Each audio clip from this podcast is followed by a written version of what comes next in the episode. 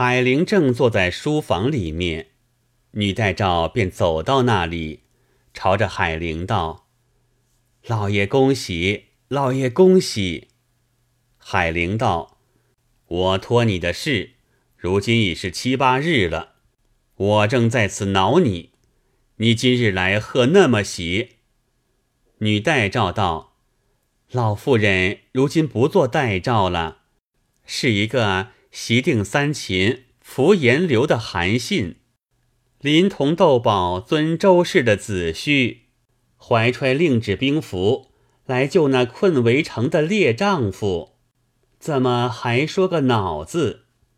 海玲欣欣然道：“早知你干成了功劳，却是错怪了也。”那女代诏把前前后后的话细细陈说了一遍。才向袖中取出那同心结的凤头簪儿，递与海玲道：“这便是皇王令旨，大将兵符，一道即行，不许迟滞。”欢喜的那海玲满身如虫钻虱咬，皮燥骨轻，坐立不牢，道：“这是亏着你了。”只是我那么时候好去，从哪一条路入脚？女代照道：“黄昏时候，老爷把福巾拢了头，穿上一件缁衣，只说夫人着婆子请来宣卷的尼姑，从左角门进去，万无一失。”海玲笑道：“这婆子果然是志在孙吴。”谋妻陆贾，连我也走不出这个圈套了。忙取银二十两赏他。女代诏道：“前日送与贵哥的宝环珠串，贵哥就送与夫人做聘礼了。老爷今晚过去，须索另寻两件去送与他。”海玲道：“环儿串子，我还有两对。”比前日的更好，原留着送夫人的。夫人既收了那两对，我晚上另带这两对去送与他。你须先和他约会一个端正，后头好常常来往。女带着应允去见定哥，把海玲的说话回复了一遍。定哥满面堆下笑来。叫贵哥送他出门，嘱咐道：“师傅早些来。”女代诏一头走，悄悄地对贵哥说：“完颜老爷再三嘱咐你，说晚上另有环儿串子送你，比前日又好。你需要温存抚惜他，不要只推在夫人身上。”贵哥啐了一声道。好一个包前包后的马伯六！两下散去，看看天色晚了，定哥便吩咐前后关门，男妇各归房去，大小侍婢俱各早早歇息，不许东穿西走，只留贵哥一个在房服侍。不觉桥楼鼓响，远似钟鸣。这海玲瞒了图丹夫人，一个从人也不带着，独自一个走到女代诏家中，敲门叫道：“代诏在否？”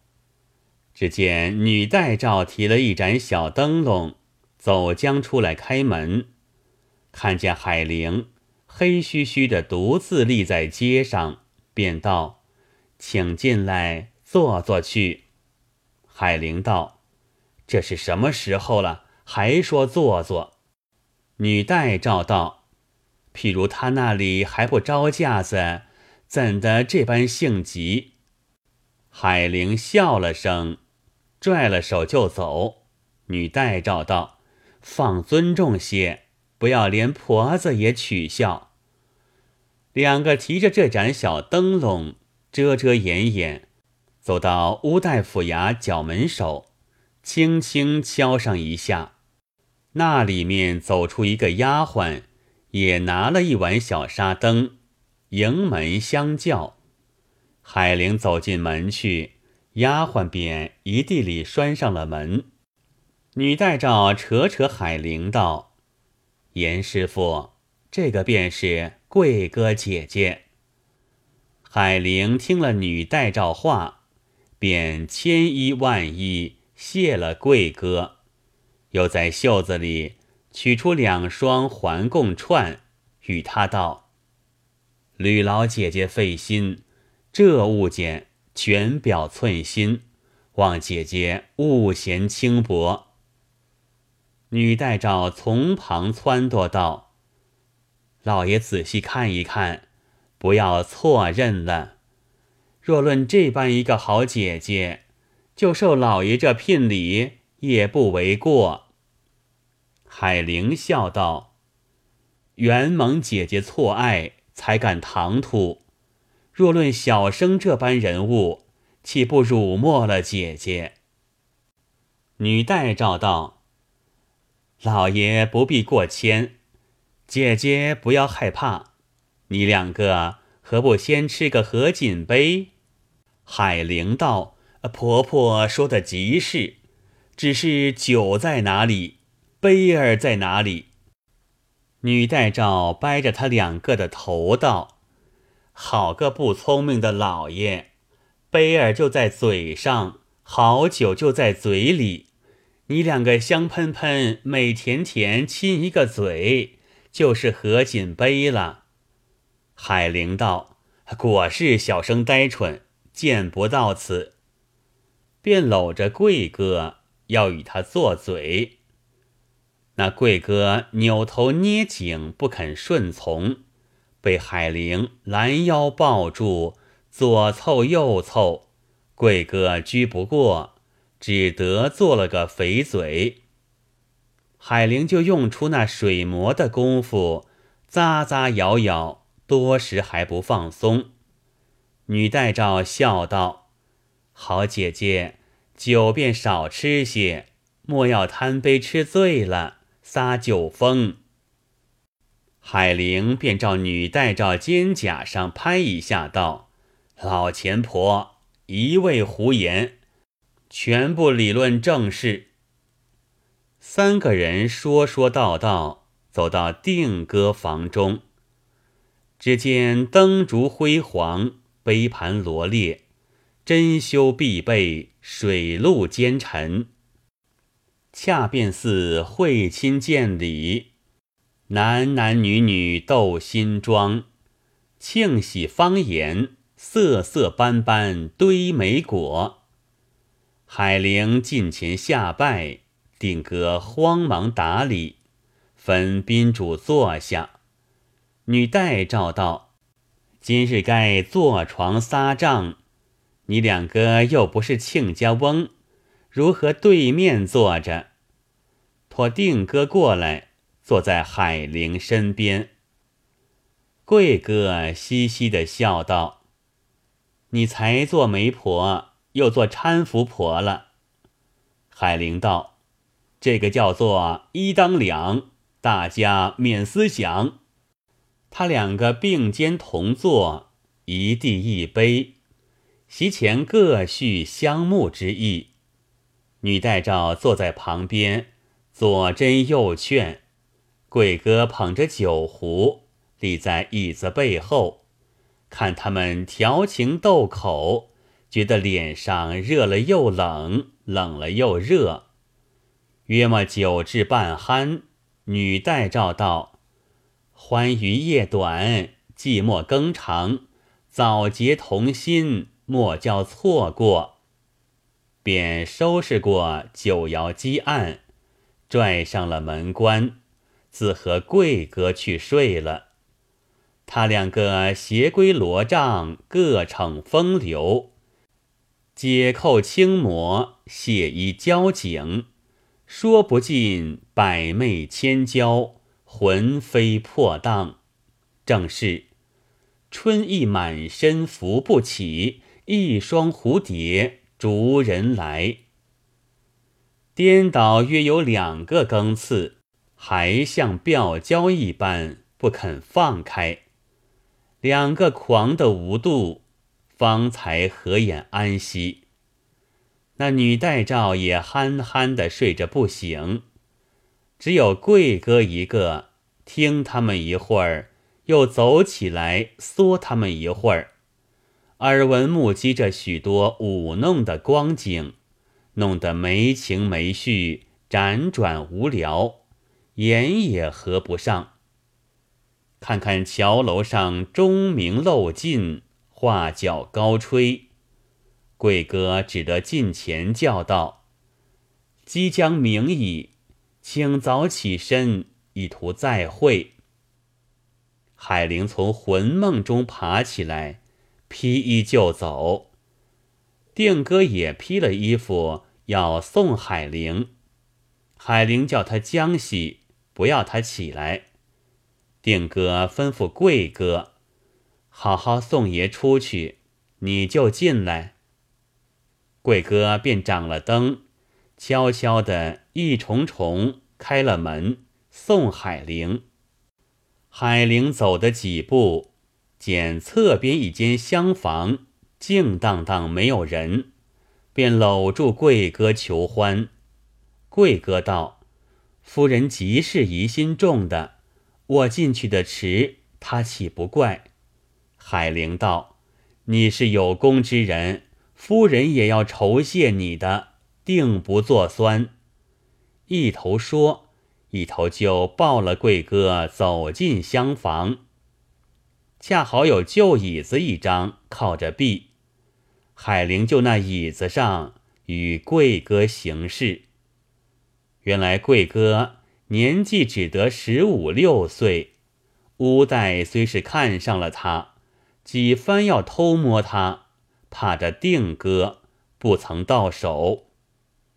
他只所见定哥与海玲这般恩爱，只道怎的快乐，所以欣然相救。不到初时如此疼痛，连声告饶。海玲亦爱惜他，不敢自缢，却又舍不得放手，磨弄多时，才出角门而去。却说定哥见贵哥送海玲去，许久不转，已有别事，茫茫的前宗蹑足，立在角门里等他。见他慢慢的转来，便将身子映在黑地里，听他说些甚话。只见他一路关门，口里喃喃的说道：“这桩事有甚好处？去也当一件事去做，他真是好笑。”一头说，一头笑，往房里走，直到没人听见。不料定哥影着身子，跟着他走到房里，转身去关房门，才看见定哥立在房门外，吓了一跌，羞得当不得。定哥扶他起来道：“你和他干的好事，我都瞧见了。”贵哥道：“并不干那么事。”定哥道。你赖到哪里去？若是别一个，我实是容不得。他是你引进来的，果然不比我那浊物。如今正要和他来往，难道倒多你不成？只是你日后不要见我的先头。贵哥道：“小妮子安敢见仙？指望夫人饶恕。”说毕。大家欢欢喜喜坐到天明，不提。从此以后，海玲不时到定哥那里通宵作乐，贵哥和定哥两个就像姐妹一般，不相嫌弃。渐渐的，侍女们也都知道，只是不敢管他闲事，所不知者，乌代一人而已。光阴似箭，约摸着往来有数个月。海玲是鱼色的人，又寻着别个主去弄，有好一程不到定哥这里。这定哥偷垂眼泪，揽视新妆，冷落凄凉，埋怨懊悔，叫贵哥着人去寻女代诏，要他寄个信儿与海玲，催他再来。那女代诏又病倒在床上，走来不得。定哥耐不住那春心鼓动，欲念牢骚。过一日，有如一年，见了乌代，就似眼中钉一般，一发惹动心中烦恼，没法计较。家奴中有个严启儿，年纪不上二十，且是生得干净活脱。定哥看上了他，又怕贵哥不肯，不敢开言，凑着贵哥往娘家去了。便轻移帘布，独自一个走到厅前，只做叫严启儿吩咐说话，就与他结上了私情。怎见得私情好处？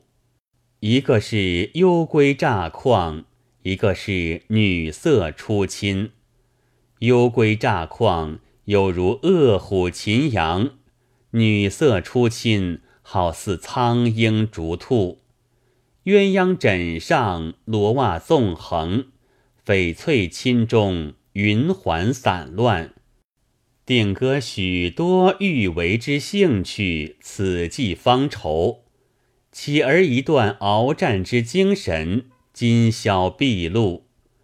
唯愿同心天地老，何妨暮暮与朝朝？